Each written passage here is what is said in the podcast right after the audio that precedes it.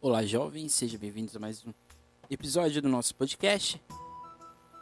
Hoje nós vamos falar aqui de um assunto que gerou, pol... não polêmica, mas gerou muito questionamento na aula passada, que é a ideia de liberalismo econômico e de capitalismo, ou esse conceito, ou que são esses dois conceitos, que são essenciais para a gente entender o princípio que vai ser ali o século XVIII, século XIX é, no mundo. Primeiramente aqui eu vou, eu vou passar para vocês a definição do que é capitalismo e do que é liberalismo. Segundo o dicionário, capitalismo significa um sistema econômico baseado na legitimidade dos bens privados e na irrestrita liberdade de comércio e indústria, com o principal objetivo de adquirir lucro.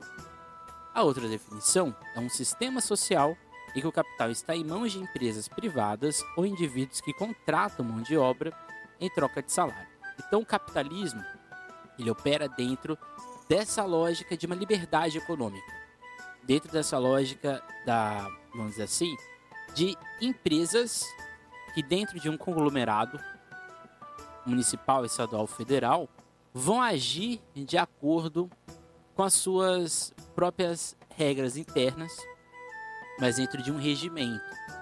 Porque por mais que o capitalismo ele esteja dentro dessa, dessa liberdade, se podemos dizer, da empresa privada, da propriedade privada, ele não está afastado das leis vigentes daquele, daquele ambiente.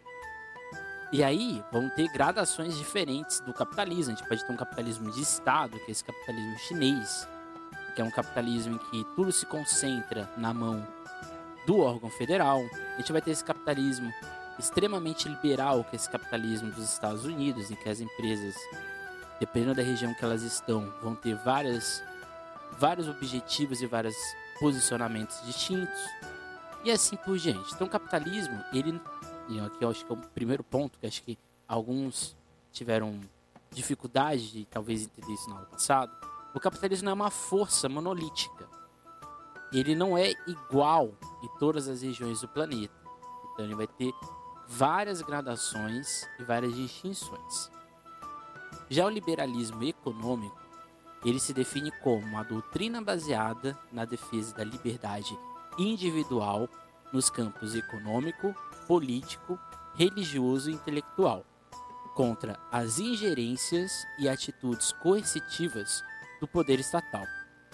E o segundo ponto é a qualidade ou caráter do que é liberal, do que se funda na ou do que se segue a doutrina do liberalismo, ou de que tem ou denota largueza de espírito. O liberalismo, ele é uma ele nasce como um pensamento filosófico. Acho que esse aqui é o primeiro ponto, que acho que alguns é, se confundiram um pouco na aula passada. O liberalismo, ele nasce dentro de um pensamento filosófico dentro desse pensamento iluminista.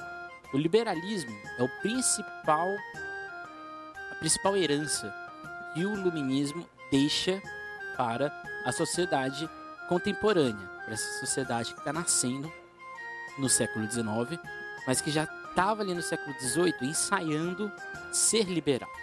Então o liberalismo ele vai se encaixar com o capitalismo, porque a lógica liberal, dentro dessa ideia da liberdade individual, dentro dessa ideia de que o Estado ele não pode ser maior do que as opções individuais, isso dentro, isso vai se casar com a doutrina capitalista da propriedade privada. O liberalismo não defende propriedade privada. Ele vai defender quando ele se encontra com essa lógica capitalista, quando eles se juntam dentro desse mesmo pensamento, dentro deste mesmo ideal.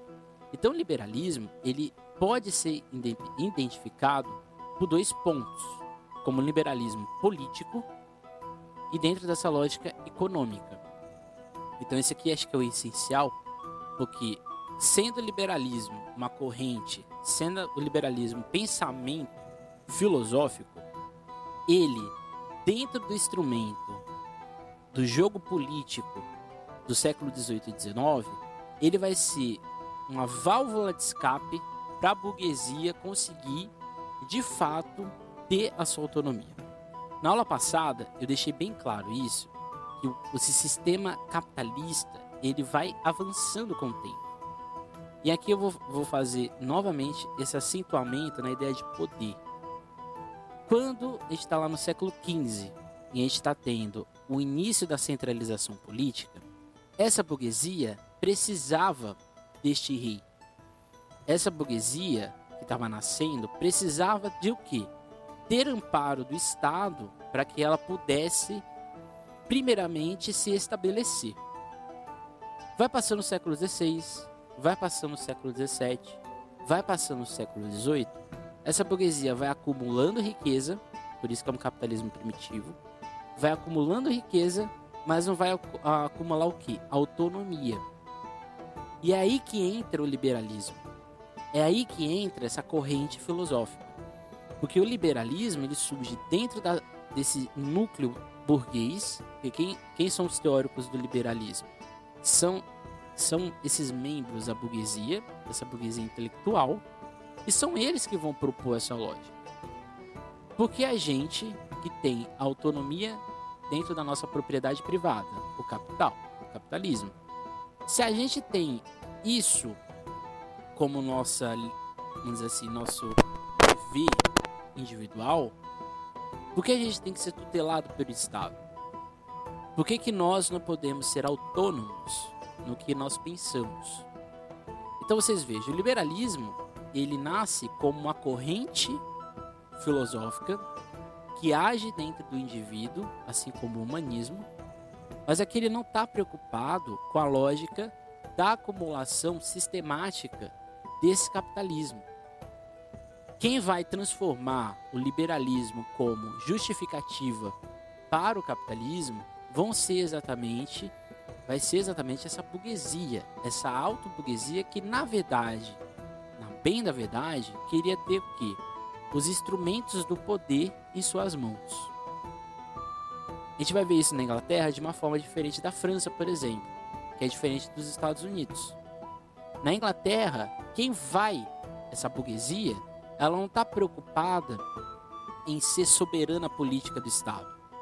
Ela está preocupada em ter os instrumentos legais, justificativas legais dessa individualidade, desse bem de propriedade individual, que é a lógica pri pri principal desse capitalismo industrial que está surgindo que é diferente da burguesia francesa. A burguesia francesa, diferente da burguesia inglesa, ela queria tomar poder dos instrumentos políticos do Estado. Ela queria, dentro dessa lógica da liberdade individual, acima de tudo, querer que essa parte da sociedade tivesse o poder ao invés do rei. Então, por isso que o, o que a gente chama de Revolução Francesa ele nada mais, nada menos que uma revolta burguesa. E se utilizou a revolta populacional como forma da sua legitimidade, mas isso a gente vai ver na aula de Revolução Francesa, é. Que é diferente da burguesia estadunidense. Nos Estados Unidos, como, enquanto ainda era uma colônia, essa lógica liberal chega nos Estados Unidos como a possibilidade de independência colonial do pacto colonial com a Inglaterra e assim possibilitar o aprimoramento econômico daquela região. Então os Estados Unidos eles se libertam da Inglaterra, mas eles vão depois se utilizar da Inglaterra como elemento econômico. Então vocês percebam que não há, e aqui acho que é o ponto principal, acho que alguns ficaram em dúvida na aula passada, não existe um, uma forma única de a gente olhar esse início do liberalismo como agente de influenciador político do século XVIII e do século XIX. Isso aqui é um ponto. Eu tenho uma amiga que a gente, quem, quem, quem ainda estiver no cursinho vai ver, a gente vai ter uma aula com ela, que ela vai falar exatamente sobre essa ideia do liberalismo, que é o do Adam Smith. O Adam Smith, quando ele propôs a lógica liberal, quando ele propôs essa ideia da propriedade individual, ele não tinha como objetivo final essa exploração a alto custo do Estado. Ele acreditava que o Estado era um problema, isso ele falava, Mas ele não imaginava, talvez, que isso que ele criou como teoria é, individual, teoria política, ele não imaginava, talvez, que isso fosse gerar um acentuamento de, de, de desigualdades. Porque o liberalismo, ele, ele nasce na premissa de que todos têm o mesmo ponto de partida para se estabelecer essa liberdade individual. Mas como a gente viu no Renascimento, na aula passada, quando a gente analisou esse conceito do renascer, do moderno, a gente questionou exatamente isso. Qual o objetivo por trás de eu querer impor a lógica da liberdade individual? Se nem todos têm acesso a essas mudanças. E é aí que vão surgindo as outras teorias, que são exatamente as teorias sociais. Então a gente percebe o seguinte: esse século XVIII século XIX, que a gente vai estudar um pouco mais para frente na Europa, ele é causa, ele é consequência e reação. Existe um motivo. E esse motivo que vai gerar esse questionamento é exatamente o que? A ascensão da burguesia, dessa burguesia industrial, desse capitalismo industrial. Isso vai gerar uma reação, que é exatamente a reação contra o Estado, contra o rei, contra o absolutismo, contra a igreja. Aqui a igreja no sentido moral também e vai gerar uma contrarreação, que são exatamente essas teorias sociais. E conforme vai se avançando a lógica liberal e capitalista, vão surgindo problemas que nenhum teórico do capitalismo e do liberalismo principalmente imaginavam que existiria. Que é exatamente o que? Essa lógica da desigualdade ou das desigualdades. Então isso é muito importante, isso é essencial dentro desse processo. Então, o liberalismo, ele, como uma corrente de pensamento, ele vai se opor a esse. Liberalismo não significa conservadorismo, acho que esse é o primeiro ponto que a gente tem que ter em mente. Você ser liberal não denota que você é uma pessoa conservadora. Muitos todo mundo é liberal em tese. Porque todo mundo quer o quê? Liberdade individual. Então, além dessa liber... além do liberalismo político, do liberalismo econômico, a gente pode dizer que existe um liberalismo do indivíduo, do autocentrar-se neste indivíduo. Eu quero liberdade de ir e vir. Você também quer ter liberdade de ir e vir. Isso está dentro da lógica de, liberalismo. Então, o liberalismo ele não pode ser atrelado com a lógica conservadora. Pode ser que todo conservador seja liberal? Pode ser, mas a gente pode ter conservador progressista e assim por diante. Então, o liberalismo, dentro dessa parte como pensamento, todos nós somos liberais, todos nós queremos ter a lógica de individualidade. Mas quando o liberalismo ele se encontra com essa corrente política e econômica, aí essa lógica do individual vai ser solapada por essa lógica da propriedade. Então esse aqui é muito interessante. Se a gente fosse fazer um, um, quadra, um triângulo, a gente diria que o indivíduo ele está na base, ele, ele, vamos dizer assim, ele é o menor de tudo, mas ele está dentro, se, ou ele espera estar dentro de uma lógica de liberdade individual.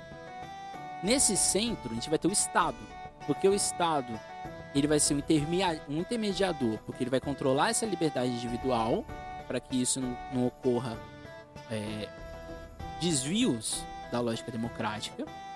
Mas no topo, quem vai estar exatamente é quem? Essa burguesia. Vão ser essas empresas, vão ser esse autocapitalismo, esse autoliberalismo. Então o Estado, dentro da lógica liberal, ele não existe como, como posso falar, ele não existe para atrapalhar as decisões dessa propriedade individual ele existe com a possibilidade, ele existe com a necessidade de intervir quando for necessário. Mas o Estado, indiretamente, ele vai intervir na liberdade individual das pessoas, principalmente se esse conglomerado agir de forma para que isso ocorra para cessear certas liberdades e certos pensamentos. O que é diferente da lógica do neoliberalismo, que é o que muita gente hoje ouve muito às vezes, na televisão, nas redes sociais, muita gente fala do neoliberalismo.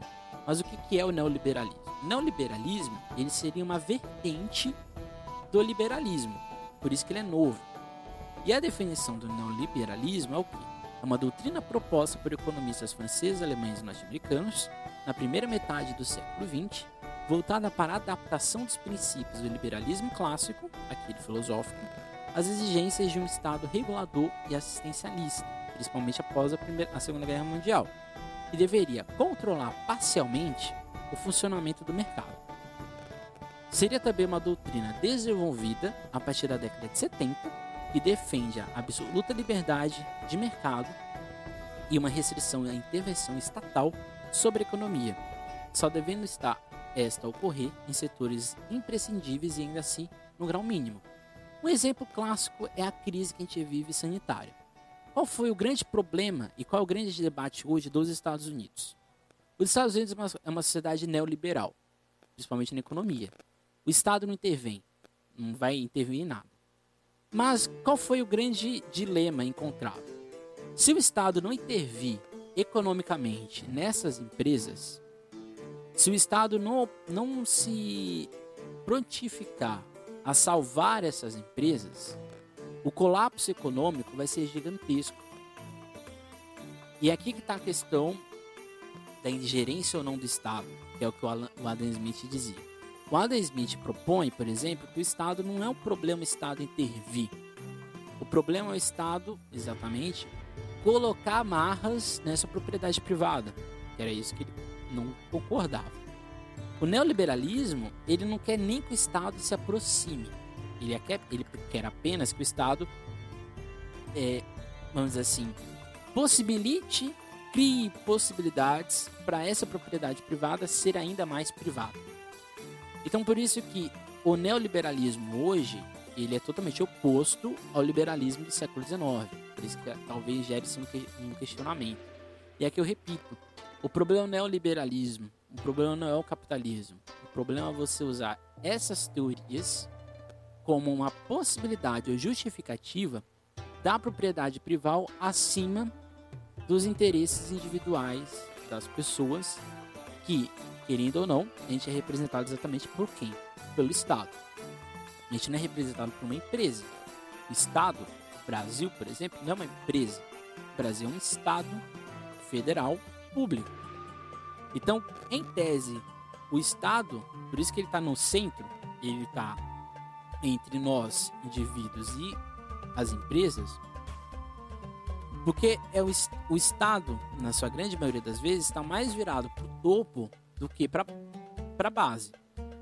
Então esse é o grande problema do, do liberalismo, do neoliberalismo e do capitalismo, que acho que foi a grande questão gerada na aula passada.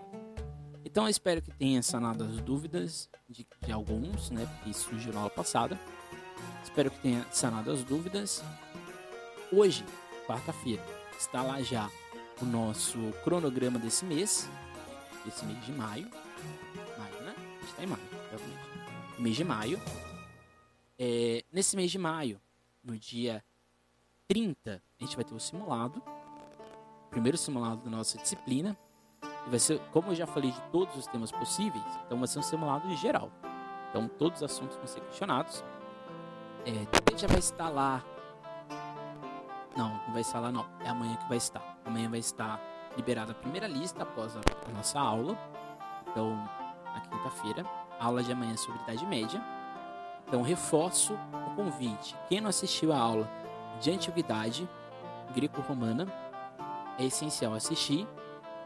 E se você assistiu essa aula, também é essencial assistir o podcast da semana passada, que era os sistemas asiático, greco-romano, escravista, na verdade, feudal, porque essa aula do podcast é essencial para a gente entender essa aula de amanhã. Dia 16, como eu já tinha explicado, a gente vai ter uma espécie de palestra, uma aula especial com a Larissa, uma amiga minha, que estuda exatamente a lógica de tempo dentro da, da teoria. E ela vai explicar como isso se coloca, como isso se apresenta no vestibular. Então, acho que é isso. Então, logo é, já está lá presente o nosso plano de estudos para esse mês. Tudo já vai estar lá explicado. Dia 30 é o nosso simulado geral. Ele fica vai ficar disponível no formulário. E esse formulário vai ter um tempo lá para vocês fazerem as perguntas. Vai ser normalmente uma semana. Depois ele vai ser desativado. E é isso. É isso. Exatamente. É isso. Qualquer dúvida, qualquer questão, é só vocês estarem amanhã às 5 horas. A sala já está aberta. Amanhã a gente vai falar exatamente de Idade Média, mas focado nessa transição do mundo greco-romano para o mundo medieval. A gente vai falar lá de aspectos sociais, econômicos e religiosos, que é o cerne do vestibular quando ele cobra Idade Média. Então não vejam a aula, não esqueçam de ver a aula de greco-romana, podcast da semana passada. E é isso, gente. Até mais. Tchau. Nunca esqueçam de estudar.